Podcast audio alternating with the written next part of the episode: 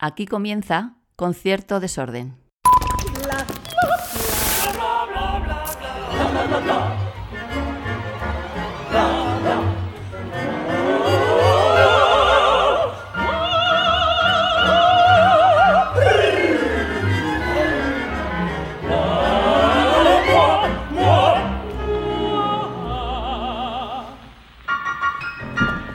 Hola a todas, todos y todes. No sé qué tal habéis pasado la Semana Santa. Volvemos de Semana Santa, cada uno que haya pasado sus penitencias y algunos lo han sacado en procesión por su pueblo, quizá.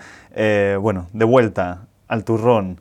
Y estamos de vuelta en un sitio maravilloso como es el Teatro Real, una vez más.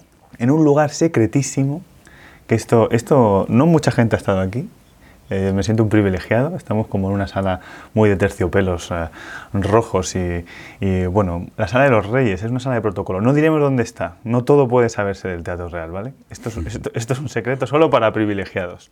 Y eh, se os ha escuchado, como siempre, oh pueblo, porque estabais diciendo que aquí faltaban voces graves y que llevamos como a lo mejor 185 sopranos en 35 capítulos y faltaban algunas voces graves. Pasó Nancy Fabiola Herrera, un beso para ella, y después de 38 capítulos, este el 39, tenemos la primera voz grave de hombre.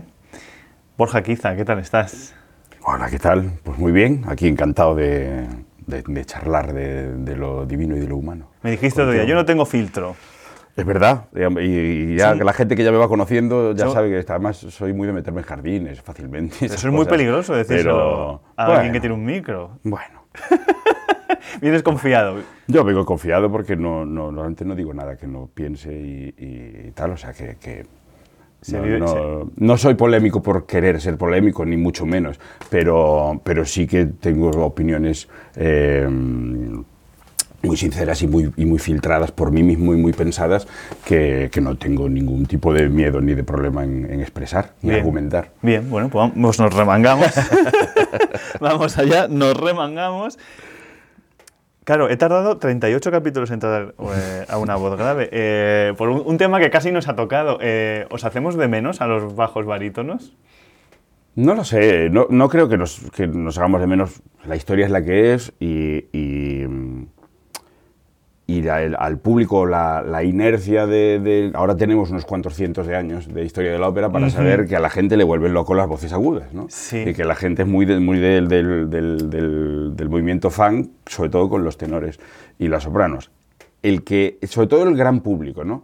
Cuando hay un público ya más, más entendido, más específico, sí, el amante de la lírica, entonces sí que tienen sus, sus o sea, que son capaces de amar a los solistas de, de, todos los tipos de tesituras y de voces. Y, por ejemplo, o sea, no se entendería el repertorio verdiano, casi, o sea, como los verdaderos líderes del repertorio verdiano son los barítonos, por ejemplo. ¿no? Eh, no, sí que creo que somos eh, de la gente más tranquila dentro de las tesituras. Y la, o sea, si vamos a generalizar, ¿no? Generalicemos, por favor. No, ¿qué, ¿qué, es lo que no se debe hacer? Sí. Eh, sí, sí que en general los barítonos y los bajos somos como, como los más tranquilos. Pues he decirte. De trabajar y demás, y los que menos no sé, los que, los que menos tensiones generamos o los que menos problemas ponemos. Y... ¿Sois, ¿Sois los más proletarios?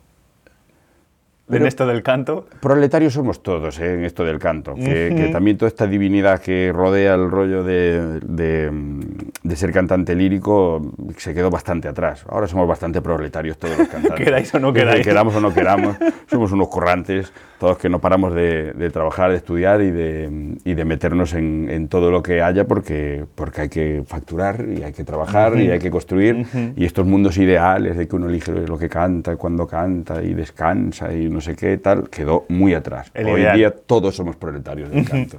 Sí, sí. Oye, pues eh, no es por meter mierda, yo no quiero meter mierda. eh, no, no, no. Pero. Pero, pero.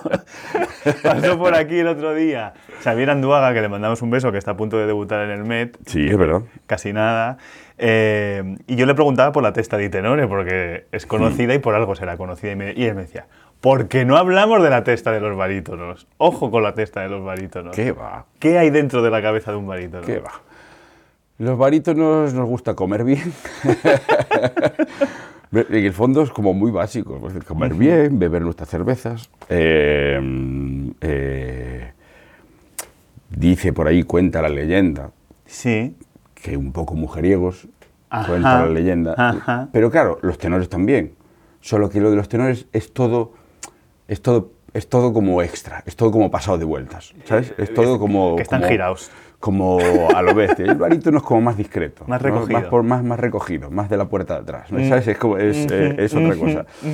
Pero sí, yo no creo que, realmente no creo que, lo- creo que los barítonos, lo digo, y ahora fuera de bromas, creo que somos como de los más tranquilos, de los más serenos, y los bajos sobre todo también.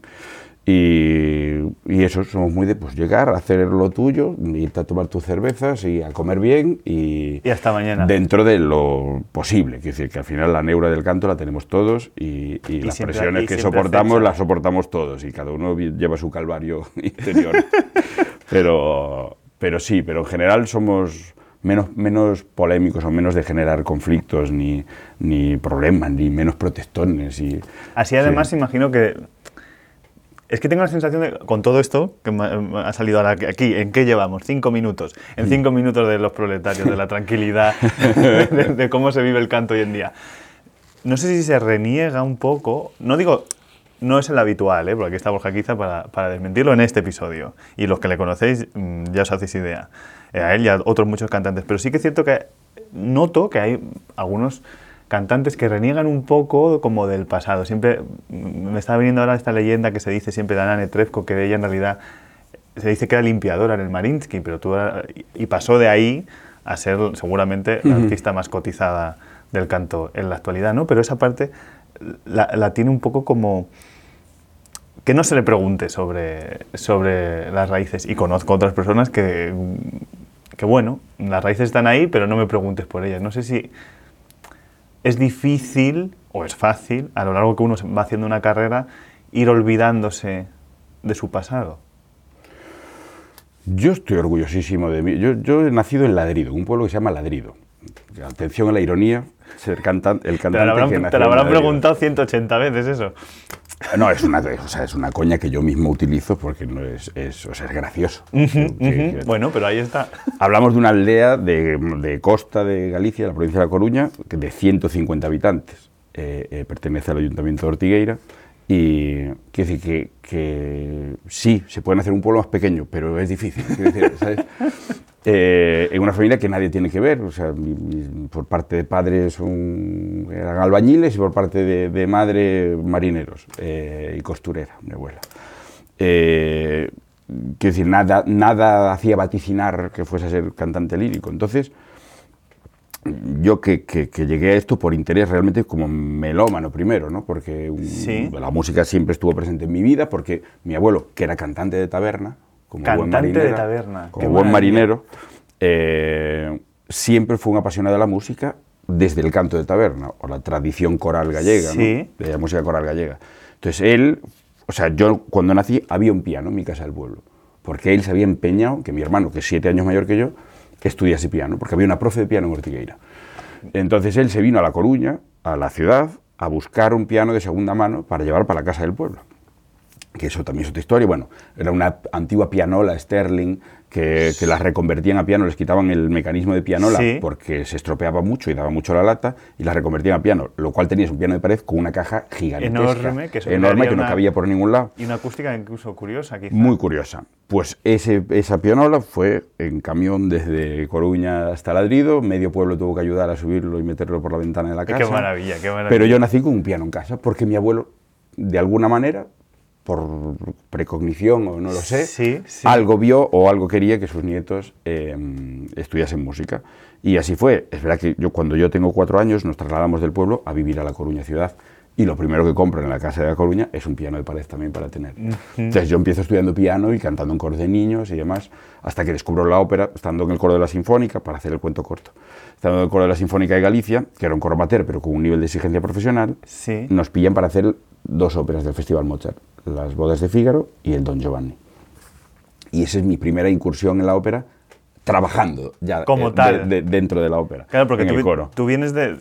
Que lo, hemos comentado justo antes de empezar, que tú habías estudiado una ingeniería informática, que me recuerda un poco a la historia de. eh, hay una zarzuela de, de Jiménez del Barbero de Sevilla, no sé si la habrás cantado, El Sí, Barbero de sí, he Sevilla ópera, sí, que, También, que- también, sí, que, sí. eh, que él, él dice ser un perito agrónomo. Perito o agrónomo, algo así. pero que quiere ser cantante de ópera. Y hay un dúo que le sí, dice, que dice, barítono tú, que le dice, Sí, sí, sí, barítono, barítono yo, yo. soy barítono. Pues, pues no sé si ahí, ahí surge todo, y ahí, de hecho en esta temporada hay una pregunta eh, en el podcast que es, ¿en qué momento te diste cuenta que estabas haciendo de tu sueño una realidad? No sé si es ahí, como coro dentro de esas producciones, o un poco más adelante.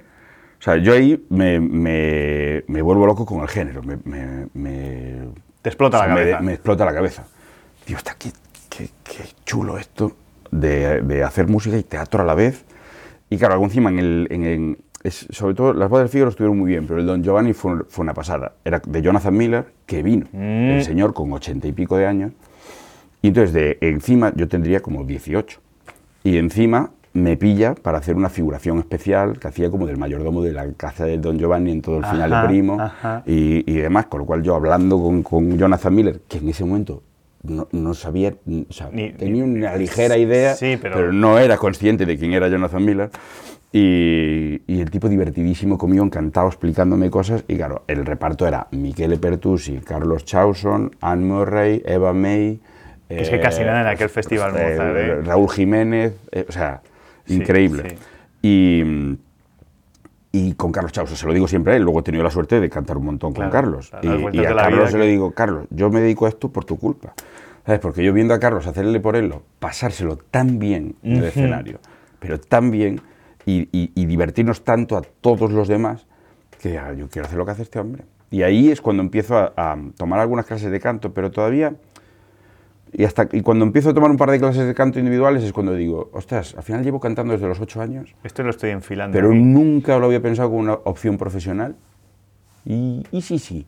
Claro, claro, es que, claro, claro, es que imagino que se te abriría una realidad completamente casi como pues del metaverso que se, que se lleva ahora mucho esto de, de Sí, como la que se ha llevado el Oscar y sí, el del metaverso de mi, mi destino, ¿no? Porque como parece preconcebido a una cosa y, y, pues quizá a lo mejor gracias a tu abuelo y a ese, y a ese piano eh, Lo pienso mucho. se, se- se- empiezas a mirar así como hacia otro lado y es, es la apertura de un mundo. Ese piano lo, eso lo, lo- lo mantengo. O sea, Hombre, es que eso es reliquia ya. o sea, como piano no vale para nada, pero, pero ya, porque está hecho polvo. Y para todo, Pero, pero para mí es como un símbolo tremendo ¿no? Ujú. del, del- del destino. O sea, probablemente si ese piano no hubiera estado en la casa donde yo nací, Claro. eh, probablemente yo no estaría aquí hoy, ¿no? Eh, es como el efecto mariposa, o sea, de, Sí. de ahí parte, parte un poco todo. Pero volviendo a lo de renegar del pasado, yo Sí. en absoluto. O sea, y creo además, creo que es muy sano para la ópera, y más en el mundo actual, es muy sano separarla de eh, todo este exceso de terciopelo rojo. Eso, se consigue, porque me decía Sabina Puerto, las que también pasó por aquí, estuvo aquí en el Real, me decía, uy, es que es, es que es muy duro eh, hablar con nosotros o tener una charla con nosotros, porque muchas veces no salimos de esto. O sea, como que nos enrocamos en esto del canto y... Pero yo creo que en las nuevas generaciones ya sí, ¿eh? Eh, hay toda una generación de cantantes jóvenes. Otra cosa que pongo siempre encima de la mesa, los cantantes españoles actuales, los que estamos en activo, nos llevamos... Y bueno, iba a hablar mal. Pero Ah, se puede hablar mal. Vale, vale, vale. Se- vale. se pone un que yo pitido luego. Digo muchos tacos en la vida real. Entonces Ya, ya somos lo- dos y lo tengo como- que decir. Y entonces estoy todo el rato... A veces parece que me bloqueo, pero no se bloquea la tal. Estoy poniendo el filtro, entonces por eso me bloqueo. Pero bueno, nos llevamos muy bien. eh, los, los cantantes españoles, de- sorprendentemente, no sorprendentemente, exageradamente bien. Que tenemos muy buen rollo, quedamos para comer. El otro- hace una semana hemos quedado, te, te digo, en una comida que coincidió. Estábamos Celso Albelo, Pancho Corujo, Damián del Castillo, Javier Franco, eh, a Rubén Amoretti, José Miguel Pérez Sierra, Oliver Díaz, eh, no sé si me dejo alguno, y yo.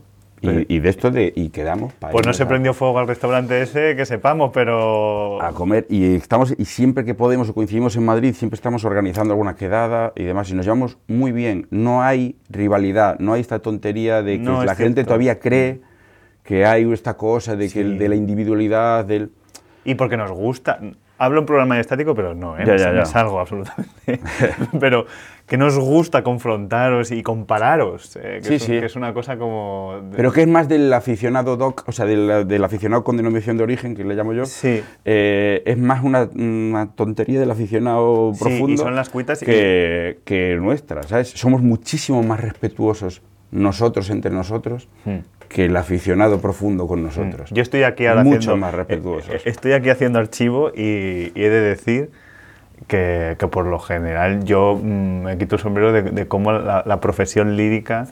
eh, Pero porque es muy difícil, Gonzalo. O sea, Ya, de- claro. Hay otros trabajos también difíciles, volvemos a lo mismo, no hablo, Sí. pero, pero nosotros conocemos el nuestro. Y realmente es una vida muy difícil, es una vida de muchísimo estudio, de muchísimo sacrificio, de soportar una presión enorme todos los días eh, y que hay que tener una personalidad muy fuerte y unas espaldas anchas para aguantarlo. Y encima desarraigado, encima solo en un apartamento, lejos de la familia, lejos de los amigos.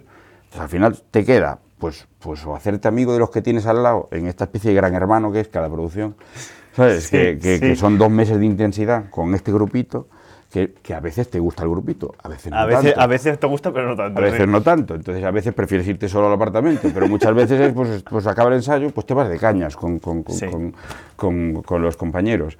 Y, y, y- ¿cómo decir? Estamos tan sometidos a presión y, y- y muchas veces tan so- solos, y no solos físicamente, sino solo ante lo que te tienes que enfrentar. Claro. Estás tremendamente Claro. solo Y es que encima además del escenario. ¿Sabes? Ante algo muy difícil estás tremendamente solo. Y eso solo vosotros y vosotras podéis comprender. Eso es, tú comprendes lo que se está pasando en la cabeza al de al lado. Sí. ¿Sabes? Porque, porque tú lo vives y cada uno lo gestiona como puede, Sí, como buenamente como- puede. ¿Sabes? Entonces a veces pues los enfa- las cosas que se hablaban antiguamente de los divos, ¿no? O los enfados o las salidas Sí, de tono sí. o tal, a veces están muy fundamentadas. Probablemente se equivocan las formas cuando explota todo, Ajá. Pero están muy fundamentadas porque probablemente has, has estado aguantando tonterías del director de orquesta, Ah, tonterías del director Ah, de amigo. escena, eh, una pelea con el teatro por el caché, o la crítica que le hizo el de la tercera fila anteayer, eh, ¿sabes? Y, y- y todo eso es- va, va- va creando el nudo, creando el nudo, creando el nudo, hasta que revienta por algún lado. Ahora creo que somos menos de reventar, es decir, nos, aguantamos Bueno, y que hay que soltar el aire poco a poco y desde el principio, a poder ser. diplomáticos y tal, pero, pero hay que hablar claro, que, que esto, es, que esto es difícil y que, nos- o sea, que necesitamos mimos, ¿sabes? Que los cantantes funcionamos muy bien si nos miman. Por favor. Y en las producciones, ¿no? Esto es algo que, que entendían los grandes directores de la historia, mimaban mucho más a los cantantes, siendo supuestamente más vivos Ujú. o, con, o con caracteres mucho más fuertes que los de hoy. Que los de hoy. Los directores de hoy miman muy poco a los cantantes. Y el cantante, como se tiene que enfrentar a todo eso, a nada que le pase la mano por el lomo un par de veces, Claro, qué curioso. eh, vas a trabajar mucho mejor con él y vas a obtener muchos mejores resultados. Que- de verdad, ¿eh? Pero, pero es un poco ya como ley de vida, ¿no? Me, me- parece que si quieres sacar algo de provecho de alguien, mejor general, bien. efectivamente. Creo, pero sí. pero estamos muy, muy, muy expuestos. Y entonces, eh, y, y la voz es muy voluble y nuestro resultado es tremendamente emocional. Bueno, es que depende es eso- mucho de la energía. Entonces, es otro tema. ¿Cómo te enfrentas? Yo, mm, para cuando salga este capítulo, esto es un regalo que me está haciendo Borja quizá hoy, porque cuando salga este capítulo al aire, justo va a ser eh, mi cumpleaños, y entonces eh, mm, siempre una cosa que me da mucha ansiedad es mi cumpleaños. O sea, que pase el tiempo. O sea, que pase el tiempo es una cosa que no puedo. Yo puedo, ah, creo que aguantar mi mujer que está por aquí cerca dirá, tú no aguantas nada, pero bueno, yo creo que aguanto muchas cosas en la vida, pero que lo que peor llevo es el paso del tiempo. Que la, la- la ansiedad que me da el decir, está pasando, no sé si lo estoy aprovechando, no- no, eh, me queda todavía menos, eh, tantas cosas por hacer, o, o- o esto no lo he sentido como realmente... Todo eso encima, no sé si puede... ¿Cómo se le suma lo que decías, lo voluble de la voz? ¿No? ¿Cómo compaginas el que vaya pasando el tiempo con una carrera y, y- y que la voz pueda responder de una manera o de otra a lo largo del tiempo? A mí eso me generaría tal ansiedad que yo ya reventaría. mm, es que encima el, el cuerpo cambia. Claro. Es decir, tu tonicidad cambia, con lo cual tu voz cambia, porque tu cuerpo es tu instrumento. Entonces cambia, hay que estar ajustándose continuamente, hay que estar estudiando y ajustando continuamente.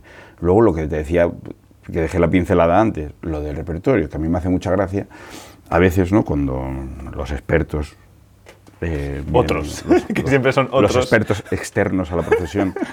eh, ¿no? Y vienen y preguntan, no, pero tú cómo te defines, porque claro, tú haces repertorio de... Entonces has cantado barroco y Puccini, pero ahora estás con Verdi y sin embargo también eh, haces música contemporánea y tal.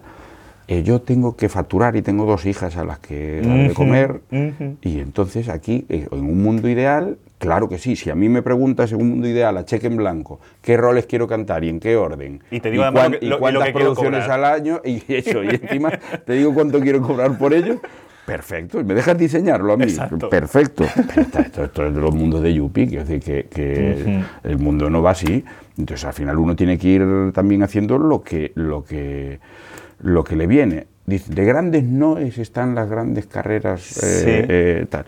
Sí, en otra época donde proporcionalmente ganaban como ocho veces más de lo que ganamos ahora por función, ¿no? que, que Sí, todavía la sí. gente se queja, o sea, todavía la gente cree que ganamos mucho dinero, pero al que, al- esto es un rollo para contar un podcast, pero el que quiera que se siente conmigo con un papel y un lápiz A ver si y le cuenta. explico las cuentas. ¿Sabes? Que no ganamos No, tanto es que dinero. todo, todo, todo va- varía mucho y, y Esto es absolutamente vocacional. Sí. O te entusiasma o no merece la pena. Por todo lo que hay que aguantar, los sacrificios que hay que hacer y, y no se hace uno millonario siendo cantante lírico. Bueno, Pero bueno, algunos sí, ¿eh? algunos sí, algunos sí. Algunos pero sí. claro, hablamos de Sí, sí, 10. sí, en el no, no la mayoría. Yo lo la- la- no. Por, no, eso, por sí. eso digo, lo demás es una profesión. A ver, no digo que vivamos mal, ¿eh? No, no, O sea, pero- se ha- no se ha dicho eso tampoco. Pero, pero creo que el sacrificio que hacemos es enorme. O sea, que Mm. Sí, hay que que. sí, sí, o sí. te gusta muchísimo o no compensa. Exacto. Es decir, hay otros trabajos donde vas a ganar lo mismo o incluso más y vas a vivir muchísimo más tranquilo. Y hay un punto de decir, mm, tío, pues, pues, pues es normal que cobren lo que cobran, sal tú ahí a hacer esto, ¿sabes? Eh, es que eso también hay que, hay que tenerlo en cuenta. Que sí, que sí, pero, pero, pero que no, no quiero que suene tampoco como a, a reproche o a nada, ¿no? Es simplemente exponerlo, que, que a veces para entendernos, ¿no? Que es como qué raros son los cantantes líricos. Sí, Sí, son raros, pero por otras cosas también. Pero porque es una, es una vida para volverse loco. Eh, eh, o sea, realmente es para volverse loco. Hay que, te- hay que construir, a la vez que construyes un buen canto, hay que construir una personalidad fuerte. Porque si no, te- te- en algún momento revientas por algún lado. Entonces, bueno, que tiene, tiene eso aquel. Y ya me he perdido, no sé no, no, en- bueno, en pues qué línea íbamos. Concierto de desorden, así se llama el pues eso. Oye, hablando de repertorio, que estamos en esta sala así eh, de Reyes. Eh, bueno, hay un piano aquí que lo tocas y se deshace de, de- de los años que tiene, es, pero todo como maravilloso, o sea, y muy, no sé, es una mezcla maravillosa toda. Muy de Reyes. Que barítonos sois muy de Reyes, o sois muy malos, o sois muy nobles. Eso cuando no sois protas. Cuando sois protas, estáis un poquillo de. Son protas que suelen ser la mayoría un poco gente que está un poco para allá. Quiero decir, Rigoletto, eh, Hamlet, eh, no, no- no sé.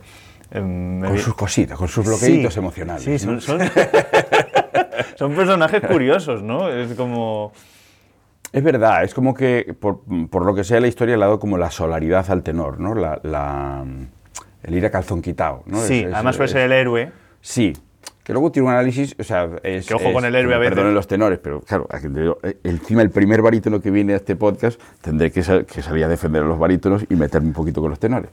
Entonces, claro, el tenor sí, es el héroe, es el tal, pero a veces es como un poco simplón, ¿no? Eh, un poco, un poco, simplón, bastante a veces. el- sí. el sí. tal. Que va, que va muy bien porque ellos también, si lo piensan mucho, yo no me lanzo a dar los agudos que da, que me Ujú, refiero. ujú. Entonces mejor no pensar Ah, no, mucho. hablamos de simplón Mejor no el- pensar mucho y tal. Pero para el personaje también, ¿no? Alguien que canta esa cantidad de dos sobreagudos seguidos es que... Sí, es no, que, mejor no pensarlo. Es que mucho no filtra, ¿no? Eh, eh, y el barítono siempre es un poquito más complejo, son personalidades más complejas, pero sí, lo... lo, mm, siempre hay este punto de, de- de oscuridad o de algún bloqueo emocional o de que nadie se case con mi hermana o que nadie Sí. me toque a la que me estaba predestinada o cuidadito con mi hija. ¿No? Es, es- es siempre... O un Don Giovanni como, algún- como que, que Claro, te pero- impactó a ti, pero anda que ese... tiene pero que Don Giovanni es, es único, ¿no? Es otra, otra cosa, es un personajazo, pero que además da lugar a de estas obras universales que son anacrónicas Absolutas. y, y que da lugar a un montón de, de enfoques diferentes Es e maravilloso, es maravilloso diferentes. aunque sea solo por eso, es O sea, es maravilloso. increíble, o sea, es, es infinito. Podremos hacer otros mil años más de historia haciendo Don Giovanni y seguramente seguir encontrando enfoques diferentes para el personaje.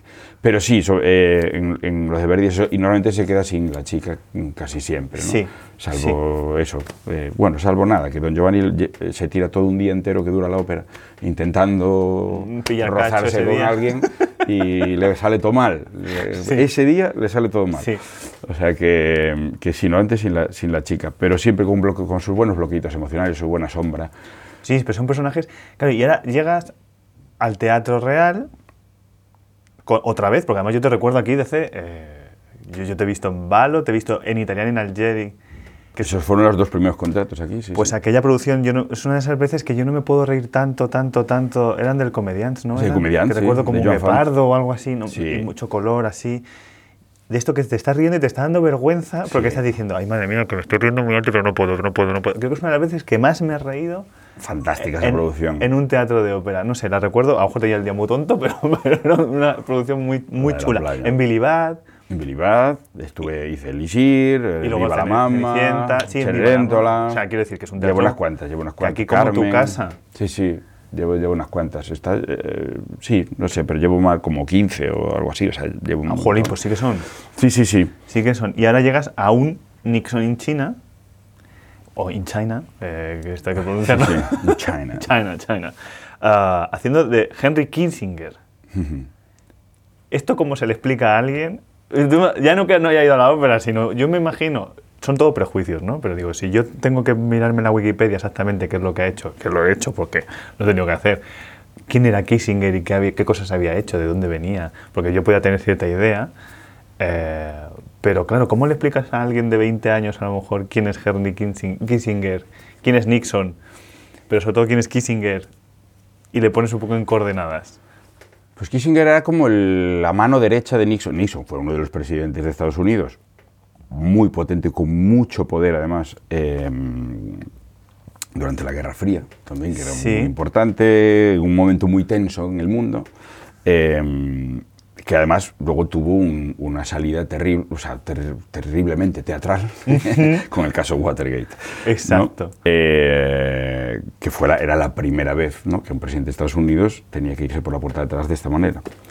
Eh, y Kissinger era como el- la, su mano derecha, como el jefe de protocolo, el diplomático en la sombra. El diplomático de los diplomáticos. De los diplomáticos, y, y que se cargaba de todo. Y entonces, claro, organizan ni más ni menos que la reunión para darse la mano entre, la- entre las dos realidades del mundo, ¿no? el capitalismo y el comunismo. Es que es muy fuerte la historia que cuenta Nixon en Es- China, es ¿eh? es, por muy eso, fuerte. Ese viaje muy loco. Porque ¿sabes? además eso encuentra como cierto paralelismo con la actualidad, de decir, eh, queremos, eh, voy- bueno, voy a, voy, a, voy a China aquí esto para pararlo, porque, bueno, no sé, porque que no quiero que esté eh, confrontado con la Unión Soviética del momento. Exacto.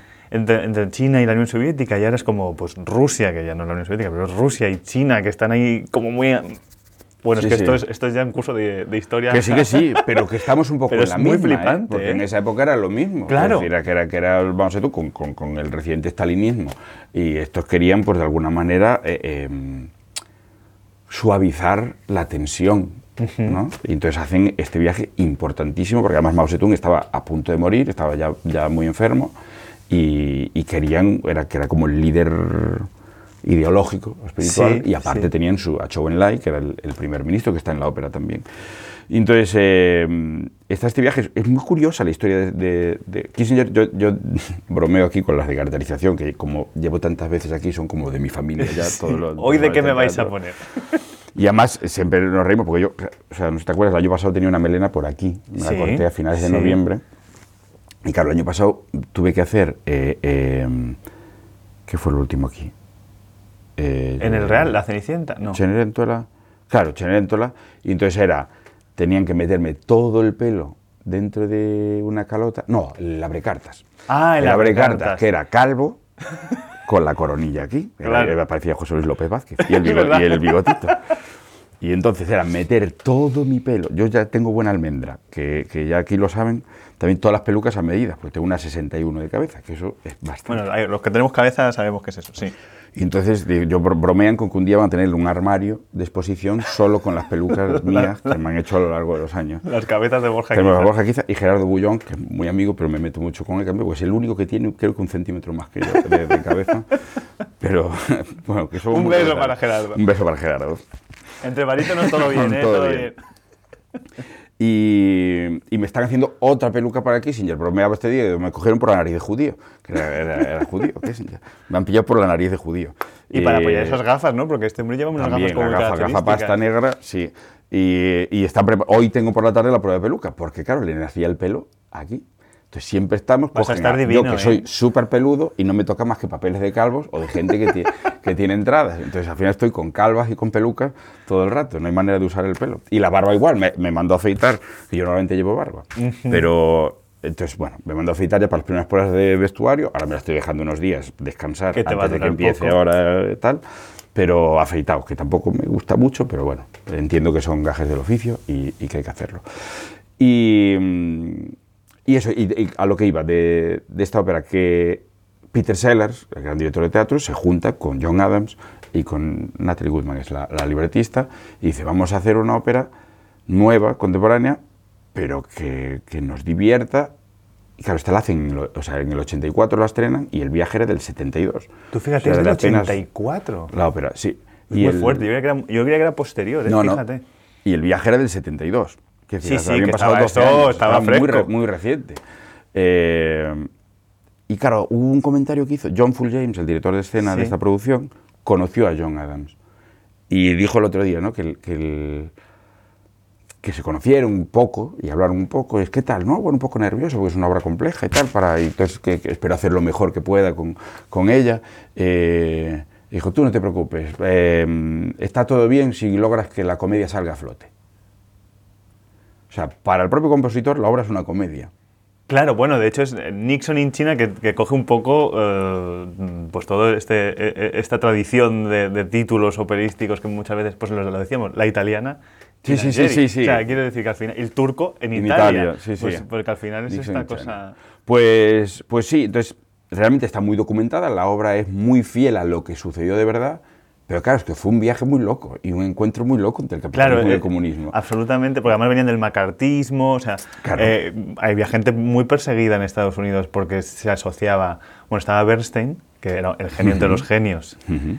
pero que se le asociaba mucho al comunismo, pero a los Black Panthers, se le asociaba a, to- a todo Sí, movimiento que todo hubiese movimiento social, liberal, ahí, sí, ahí sí. estaba este hombre. Y, y en el Watergate, eh, esto no sé por qué momento lo estudié, pero tuve, no sé, lo estudié, que Nick- eh, este Nixon, hay un momento en que se está dedicando a hablar de Leonard Bernstein y se refiere a él todo el rato como el hijo de Sí, sí. este de, de Leonard Bernstein que meter Porque además tenía un poder, tenía muchísimos programas en la tele. y Claro. era un, gran- un gran divulgador. Exacto. Tenía, era una figura muy, muy, muy respetada. y pero que estaban todos tensitos, tensitos, eh, Sí, sí. continuamente como para Sí. hacer este viaje. Y además, bueno, yo esto ya me lo he visto en la Wikipedia. Eh, bueno, o en la Salvat, vamos a poner una cosa como más, no mentira, pero en la Wikipedia.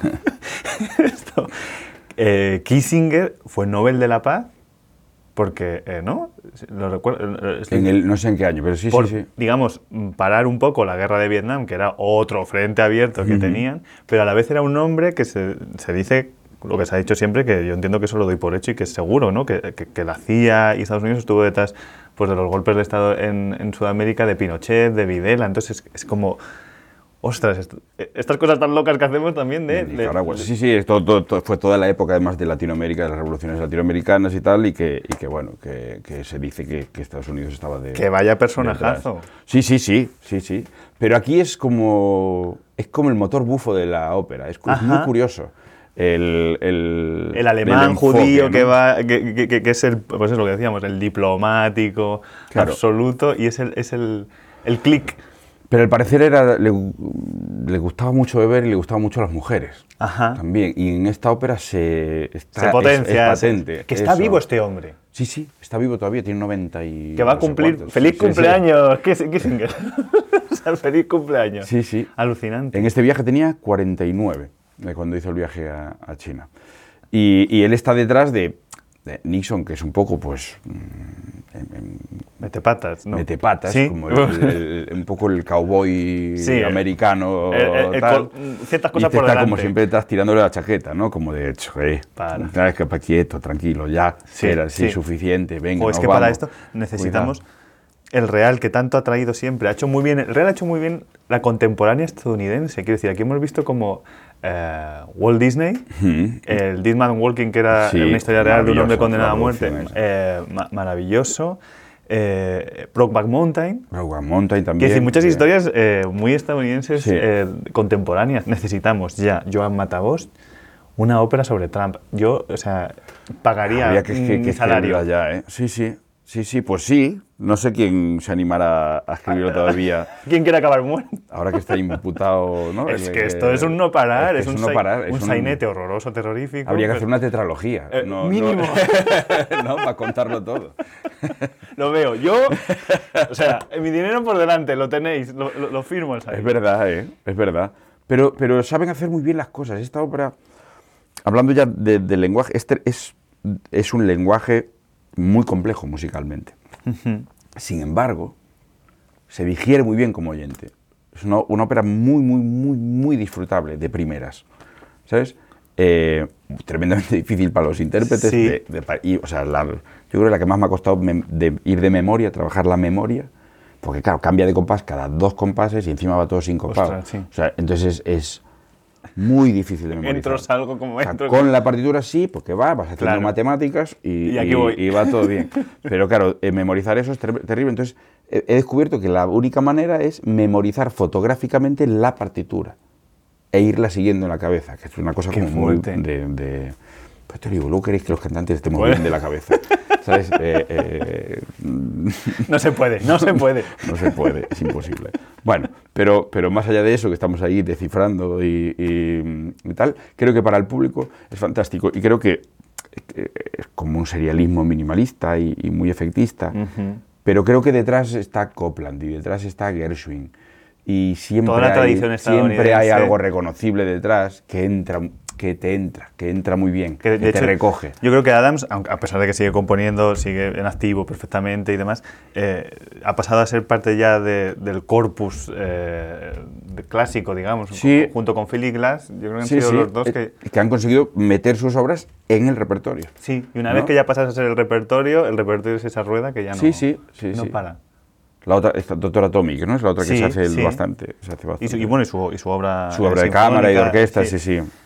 A todo esto, dejando a Nixon en China, eh, entiendo que tu repertorio, a pesar de ser ecléctico, como tú has dicho, eh, lo estás ahora mismo, yo lo veo un poquito enfocado a, a, mira qué verdes se me vienen, mi- mi- mi- mira, mira qué, qué ver- con qué el verde- filtro verde, con qué verdes estoy, sí, exacto, exacto.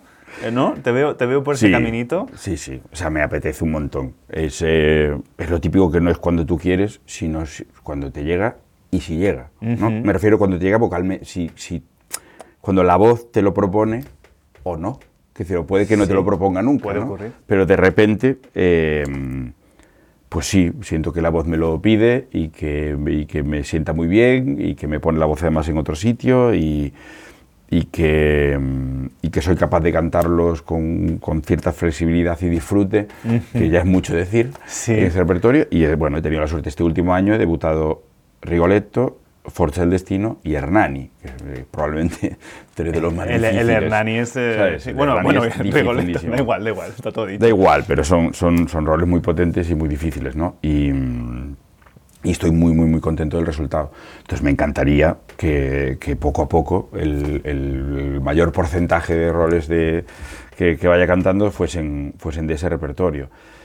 Pero te digo, me encantaría porque es, eh, creo que es el tipo de canto, el tipo de repertorio que más me toca el corazoncito, o sea, con el que, que mejor me hace sentir, Que te- más te- conecta con, con- como, como soy yo o con mi parte emocional. o con- ¿no?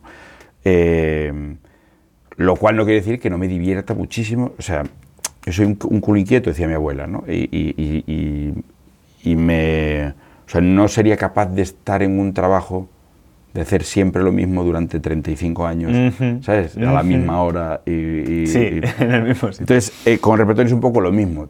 O sea, tampoco sé si sería capaz de cantar solo dos roles durante ocho años. Claro, ¿Sabes lo que claro. te digo? Entonces, a mí hacer estas cosas me suponen un reto. Esto, pues, es verdad que hacer una ópera con Nixon in China no es el mismo disfrute vocal. ¿Sabes? No es el Sí. disfrute de una línea con slancho, que es para lo que trabajamos y estudiamos. Sí, que me he tirado años. aquí, eso es. ¿Sabes? Y tal, para un color precioso, con una línea y un legato y, y- y tal. No, No no, hay, se no hay ese aquí. feedback de disfrute por ese lado. pero tienes un disfrute intelectual. Como estás, qué difícil es esto y, he el, sido capaz. El disfrute del reto. es, el reto de, madre mía, esto que es como hacer matemáticas, esto no lo voy a memorizar en la vida y de repente te ves ahí y dices, "Ostras, las he dado todas, las he metido todas en su sitio y, y tal, y tiene otro tipo de disfrute y este lenguaje complejo que cuanto más cuando estás dentro realmente empiezas a, a- a- a- a entender mucho mejor Y que se forma la amalgama entre todo y- empieza a aparecer más Ajá. cosas en la música empiezas a hacer una lectura mucho más profunda y tiene su aquel también pero claro, luego ir a hacer eh, Mozart y Da Ponte me vuelve loco, me parecen los mejores libretos de la historia y los recitativos me entusiasman ¿no? de, de la trilogía. No, no, y los personajazos también súper cincelados ahí. Por eso, ¿no? Eh, eh, entonces, ¿por, por qué no? La canción me gusta mucho, los, ora- ¿sabes? los oratorios, hacer los, los líderes de Mahler con orquesta. Eh, eh, o sea, me gusta mucho cantar, me gusta mucho Bueno, sí, es que, esto. de hecho, en la me gusta eh, mucho. Solo, aunque sea solo en la canción, que ahí a lo mejor puedes elegir tú más el contenido de los recitales, te hemos visto cantar desde canción, digamos, gallega, tal, a canción estadounidense mm, siglo XX Sí, sí. y demás. Quiero decir que ahí se te ve, se te ve que lo que está diciendo se da fe. Sí, sí, que- que el- es el- y eso me lo he hecho por mi me los he producido yo, esos conciertos. ¿no? El de- tengo un concierto con Big Band grande que me hizo todo el repertorio de canción americana melódica eh, para pegarme el gusto de cantar con una Big Band. Que eso, a la medida de lo posible, hay que hacerlo, hay que De- de- ta- porque me, me encanta la música y me encanta cantar.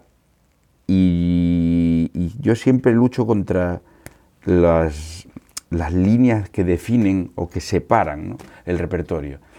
La líri- cantar lírico, o sea, sí, seríamos como el Fórmula 1 del uso de la voz. Sí. Pero un Fórmula 1 tiene cuatro ruedas y un motor, igual que un Ford Fiesta. Y luego hay que saber manejarlo. ¿Sabes? Eh, entonces, eh, entre el hay- equipo que saber y tú. manejarlo mejor, pero no es otro tipo de vehículo, es un coche.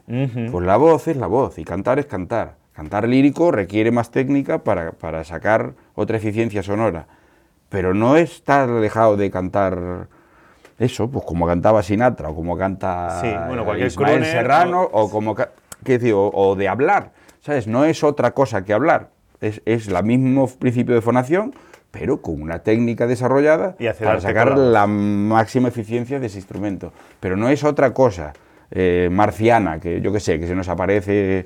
Sí, que no estás ungido un por el duende en la de Dios, ducha y decir, te venga. toca con la varita y de repente haces uh, y cantas lírico. No, es, eh, eh, forma parte de nosotros y requiere mucho esfuerzo y mucho estudio para desarrollarlo, pero, pero bueno, viene de, de algo que hacemos todos, que es hablar.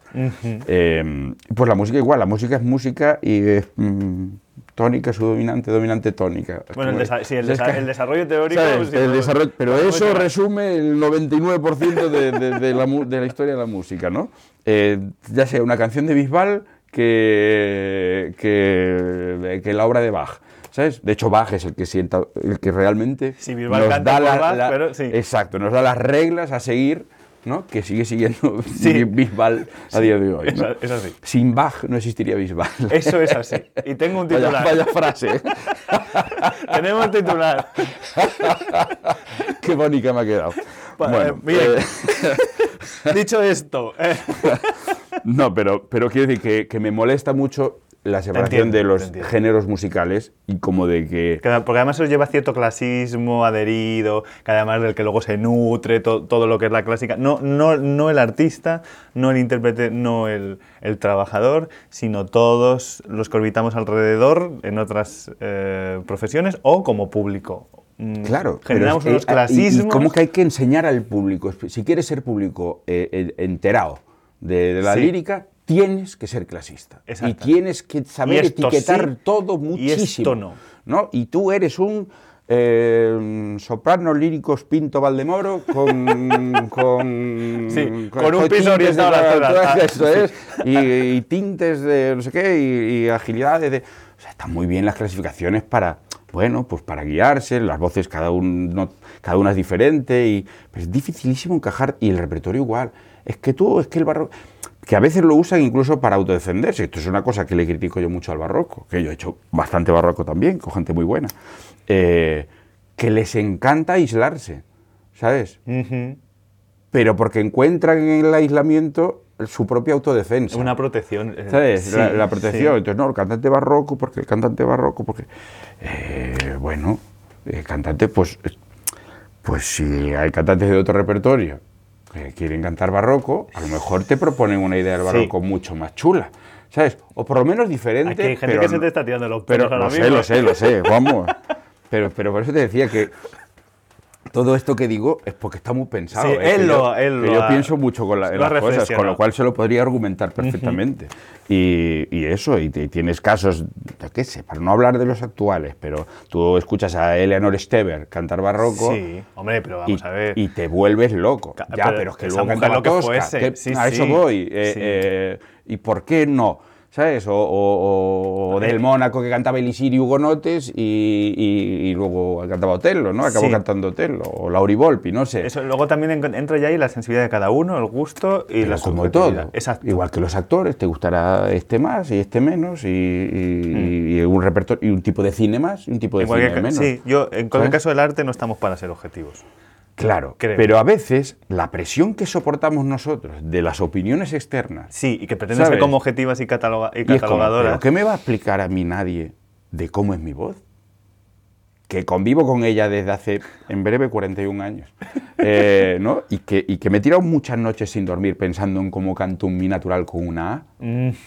¿Sabes? Es decir, que yo me he tenido que enfrentar a, a- a- a mi voz y a mi desarrollo vocal y técnicamente es algo súper difícil.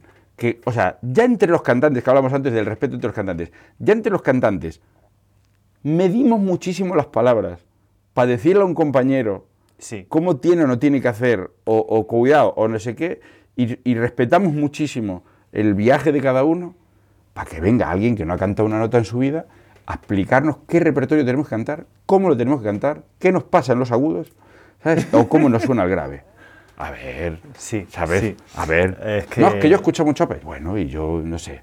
Es como si yo me veo muchos vídeos de cirugía cardiovascular. Y no por eso pues, operas ¿sabes? Y no por eso me dan un bisturí en la mano y, y le abro las costillas a un pobre a una pobre persona. Absolutamente de acuerdo. Eh, eh, eh, esto está genial. Nos encantan los fans, nos encanta la gente que le encanta la lírica porque nosotros somos apasionados. Yo soy súper apasionado de la lírica y un, y un freak de esto y de las grabaciones históricas y de los cantantes históricos y soy el, el primer loco, pero hay que entender que los que nos subimos ahí no es fortuito, no es casual, no pasábamos por Sí, aquí. sí. Llevamos muchos años. Y el que se sube así mm, dura dos tardes y ya está, ¿no? y no ha pasado más. Ya exacto. Es decir, que, que, que- que decir, que ente- que- eh, hay que entender que detrás de una decisión que tomamos nosotros hay un criterio. No somos ningunos tarados que vamos por ahí aceptando cosas que no Y- podemos y, cantar. y yo como crítico eh, voy a decir una cosa, si al final, al final el juicio real es el, del- eh, eh, el de las 1.500 Exacto. personas que te rellenan este teatro. Eh, tú puedes decir misa, pero si tiene algo que, que lo bendicen, pues ya está. O sea, Sí, pero eso hay algunos críticos que les gusta justo llevar la contraria a eso, ¿no? Sí. Como si le gusta a mucha gente, entonces a mí no. sí. ¿Sabes? sí. Es como que es el... Pero eso te puedes permitir ser así con 15 años, quiero decir. Yo 15 Sí, sí. años, pues ya lo he comentado en, algún en alguno de estos, en algún episodio, pues yo decía pero, Qué pesada gente con Harnoncourt, con Bartoli, eh, qué pesada Sí, gente sí, con sí. Bartoli. No, pero porque yo tenía que decir, pues a mí me gusta más, no sé qué.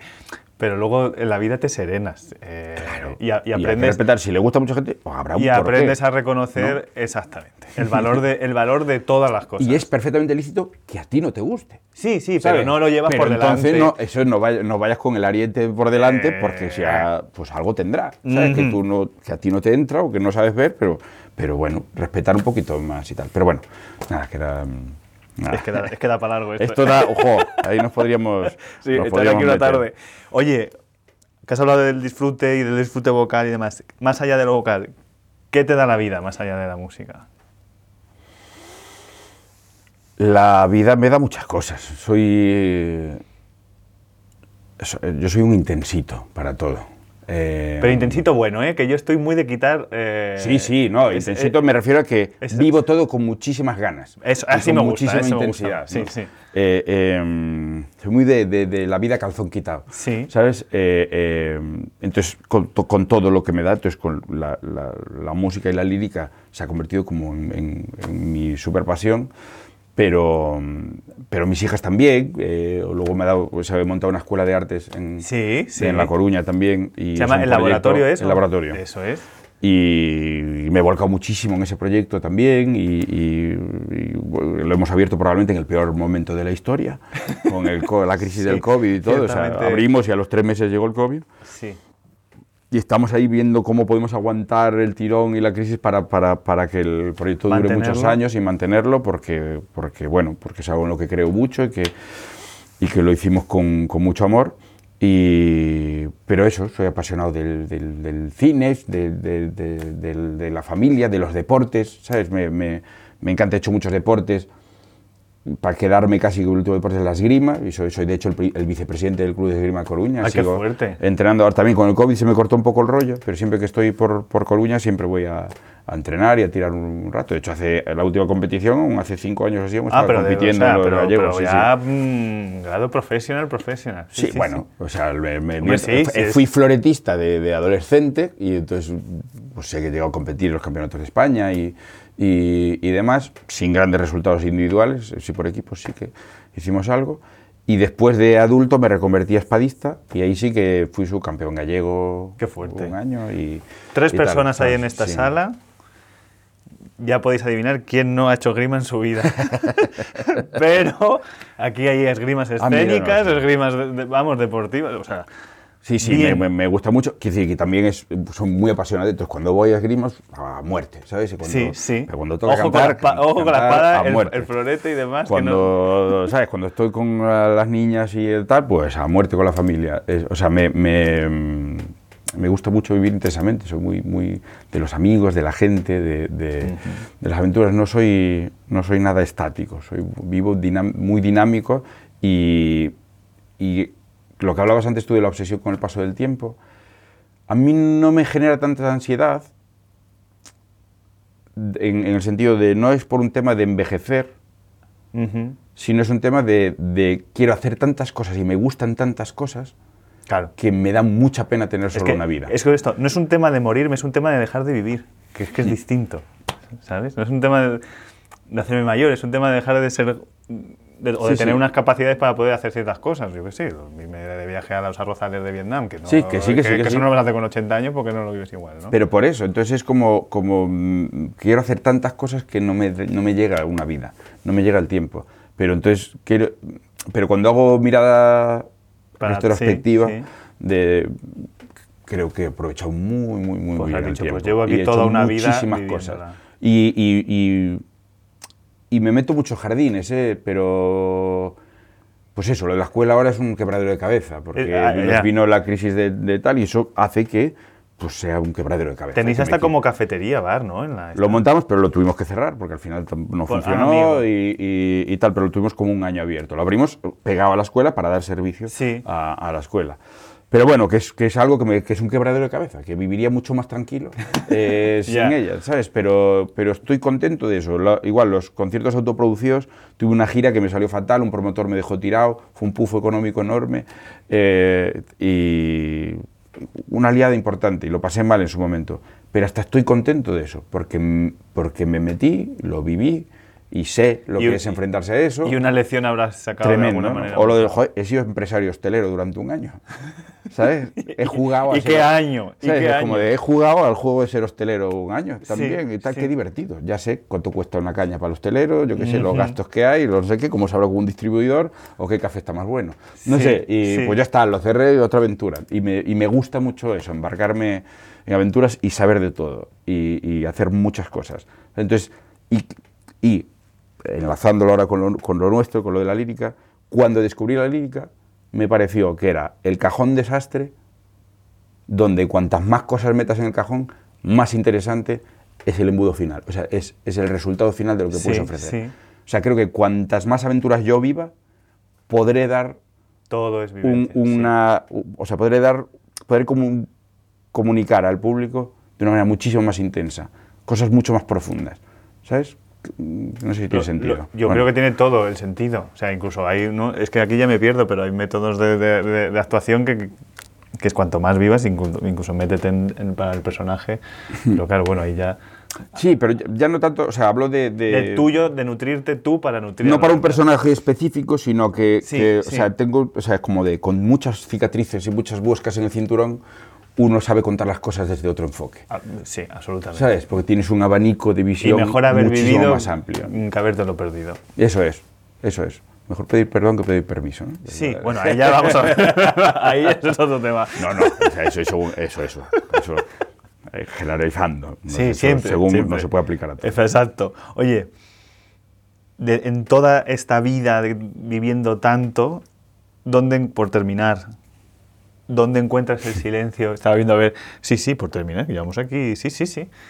Eh, se me pasa volado, es que, ¿ves eso? Sí, sí, bueno, yo tengo carretas. Eh, no, pero es entrar aquí, que- porque yo veníamos hablando antes. Yo vengo enfadado por la calle porque yo estoy dicho, eh, hoy mato a alguien. O sea, he salido de casa y he dicho, de camino al teatro, he dicho, pues a lo mejor discuto con alguien por el camino, pero llegas aquí, te encuentras con Borja aquí, estás en un teatro se enciende la cámara y, y, como que ya entras en otro mundo. No sé si te pasa lo mismo. Lo mismo, yo venía enfadado también hoy, te digo que tengo el iPhone que no me funciona, tengo el, móvil bloqueado desde ayer por la tarde y inútil, y claro, estoy, la, la ansiedad que te genera ahora estar sin el móvil, que, que para todo, que no podía ni, ni quedar contigo hoy bien aquí, y, pero es verdad, cuando empezamos a hablar, y más de las cosas que nos gustan, que es esto de la lírica, Y de echar el pues ratito. nos cambia el humor. Exacto. Decía, que es que ves, me voy por los cerros. Eh, ¿Dónde encuentras el silencio? ¿Qué es para ti el silencio y dónde lo encuentras? Por terminar ahí. Mm. Es complicado. A mí me cuesta muchísimo encontrar el silencio en mi cabeza. Muchísimo. Tengo serios problemas de, de- para dormir, o sea, de toda Sí. la vida. Duermo poco y mal, Por, por parar. por parar la cabeza. O sea, es- ten- o sea, tengo como hiperactividad mental. Sí. Eh, me cuesta mucho eh, eh, cortar. Y, y duermo, duermo muy poco, o sea, pues igual duermo cinco o seis horas como, como mucho. Que si las duermo bien está todo bien, pero, pero no siempre lo consigo. Eso para un cantante de ópera es aún menos que para cualquier otra persona. Sí, sí, sí. cantante De hecho, a veces me obligo a quedarme. en Entonces te decía que los momentos de silencio es. o sea, yo me, enco- me encuentro muchas veces de madrugada. Me gusta, me encantan las madrugadas porque hay silencio. Ajá. ¿Sabes? Y, y son momentos eh, muy buenos para, para pensar. Que, que es una contradicción, porque por un lado, si me pongo a pensar y aprovechar ese momento que me gusta tanto, no duermo. Ya. ¿Sabes? Me meto en mis pensamientos igual y a veces lo que quiero es cortar los pensamientos porque lo que necesito es seguir durmiendo. ¿Sabes? Si me abro el ojo a las cuatro y media de la mañana, necesito volver a dormirme. No es el mejor remedio. No, no, pero en el fondo me encanta y a lo largo de mi vida he aprovechado muchísimo todas esas horas que no duermo para estudiar también y para leer. Eh, y soy muy de radio, muchísimo de radio. Entonces, eh, soy muy de podcast. Sí, Eh, me gusta la gente que es de podcast. Entonces, en- en- soy muy de, bueno, pues me he despertado y no duermo más, pero como soy cantante y necesito descansar, voy a obligarme a quedarme en cama. Y la manera de obligarme a quedarme en cama es ponerme un podcast y Ajá. quedarme escuchando radio durante una hora, una horita. Y al menos entras en un, en- en un ralentí. Estás tranquiliño, con los ojos, con los ojos cerrados y, y escuchando radio y sin encender la luz y, y- y descansando un poco más. Pero, pero sí, el silencio, como silencio, como tal, yo creo que va por ahí. Luego hay algo de, de, de- de relajación del cuerpo que encuentro mucho sentado en el sofá con mis dos hijas, la verdad. ¿Sabes? Como de, con esto que, que estamos tanto tiempo fuera y, y no tengo todo el tiempo que querría para estar con ellas. eh, De tu lugar. Realmente una tarde libre de sofá, ¿sabes? De, de, de- de- de tener a uno en cada brazo, ¿sabes? Y, y relajar, ahí el cuerpito de repente es como toda la tensión acumulada durante tres meses de producciones Sí, locas, sí. de repente uf, se relaja. Borja, ha sido un placer. Igualmente, para mí también. No os perdáis a Borja Quiza con sus gafas, su peluca que le empieza aquí a mitad de la cabeza. y sobre todo con una obra, judío. y con una obra tan chula eh, como Nixon in China, in China, China China, eh, porque creo que merece mucho la pena acercarnos a la ópera, aunque sea del 84, que es que tiene más años que yo ya esta, esta ópera, he, he alucinado con ese dato, eh, aunque sea del 84, eh, sigue siendo súper actual, es que es en un momento, es el momento para ver Nixon in China. Este es el momento. Y, la y merece mucho la pena la producción. Sí, sí. Gracias, Borja. Gracias a vosotros, cuando queráis.